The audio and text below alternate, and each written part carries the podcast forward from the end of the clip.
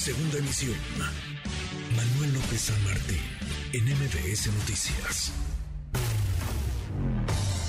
En MBS Noticias, la opinión de Ezra Shabot.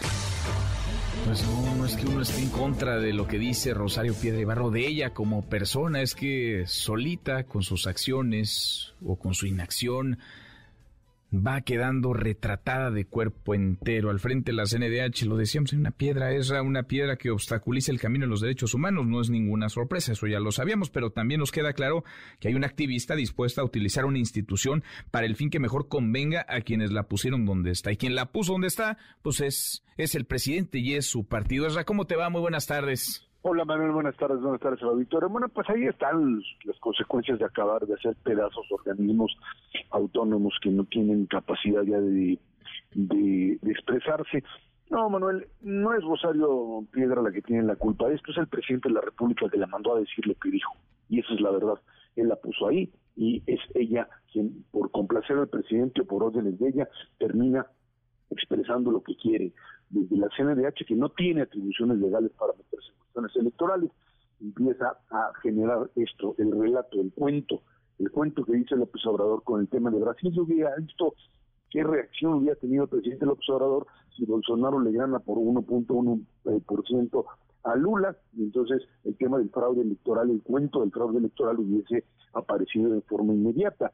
Esto, pues, eh, ahora sí que a cuento de lo sucedido en 2006, donde no hubo fraude electoral, y una vez por todas volvamos otra vez a decirlo, hay una elección reñida, una elección competida, una elección cuestionada, pero no un fraude electoral, no hay, y eso es parte de una retórica que pues, apareció y aparece como la necesidad de esta 4T de legitimar una cosa, y es la destrucción del proceso de democratización del país durante los últimos años, desde 1997 hasta la fecha. Quiere construir un Instituto Nacional Electoral diferente, claro, no quiere acabarlo, quiere hacer un tribunal de cuates, quiere hacer un INE de amigos, y para eso tiene a Rosario Piedra Ibarra, que finalmente en temas de eh, pues, eh, defensa de derechos humanos no actúa o simplemente no aparece aparecen como todos y cada uno de los titulares de organismos autónomos cuando se, que ya no son autónomos y han sido absorbidos finalmente por el Estado. Esa es la parte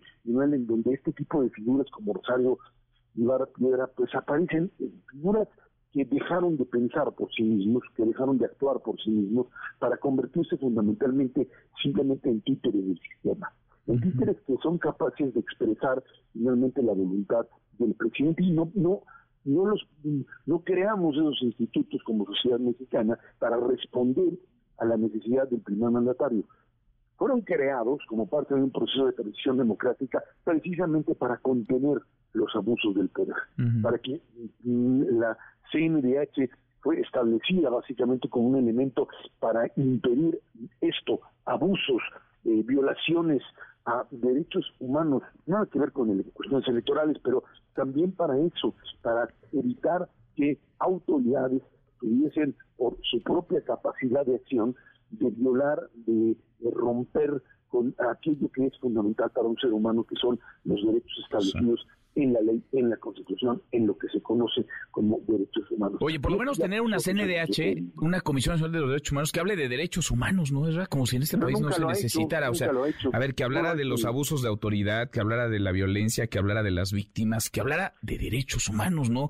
De una reforma electoral. Queda clarísimo que esta mujer, que Rosario Piedra Ibarra, pues responde a los intereses del presidente. Y no quiero con esto decir que lo que había antes funcionaba a la perfección, porque yo he sido muy crítico de la CNDH antes también y de línea actual, y lo hemos platicado, Esra, en este otros momentos, pero mucho más crítico de quien de plano, sin pudor alguno, decide pues volverse un apéndice del, del gobierno en turno y responder a una persona, al deseo de una persona, el deseo en este caso el presidente de la República. ¿Te acuerdas cuando fue nombrada y fue el Salmón Zainete allí en el Senado y se agarraron a golpes y, pues eh, para Gustavo Madero ahí lo apachurraron? Que no dieron los votos, ¿te acuerdas? Que no, que no, daban, los no votos. Contaban, no, no daban y finalmente dieron por la fuerza. Sí se trataba de un personaje que sabían de lo que se, de quién era o sea, de, un militante político. Los, los, las figuras que han eh, estado en la CNDH con por más cuestionamiento que tenga desde la figura original de Jorge Carpizo, que se le veía como alguien que era gente del sistema y que tuvo que demostrar que tenía que manejarse como un elemento de equilibrios.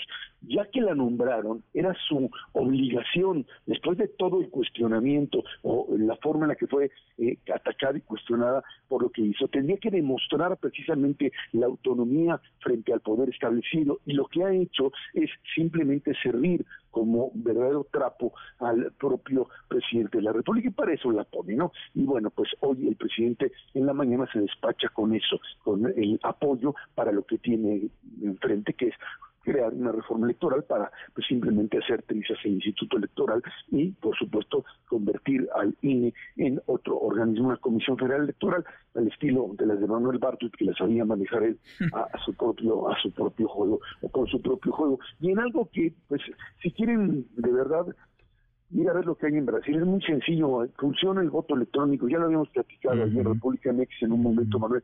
Sí, nada más que para eso hay que construir, hay que meterle lana para lo que sería un, un, eh, un voto electrónico que eh, requiere de una maquinaria muy especializada, que requiere además de una vigilancia por parte de institutos que tengan la capacidad de evitar que haya mal manejo de ello. Recordemos que el propio Bolsonaro empezó a cuestionar de la misma forma que hoy se cuestiona la legitimidad de INE él cuestionaba y decía va a haber fraude electoral y hasta ahora un Bolsonaro se queda callado y no reconoce el triunfo, porque los populistas en cualquier lado del mundo, cuando pierden, primero se callan y luego finalmente o hacen plantones o se dedican a descalificar la democracia con el nombre de democracia o con la se llenan la boca de democracia simplemente para descalificarla. No saben jugar no son demócratas son finalmente figuras que con el nombre de democracia se visten finalmente de lo que son autoritarios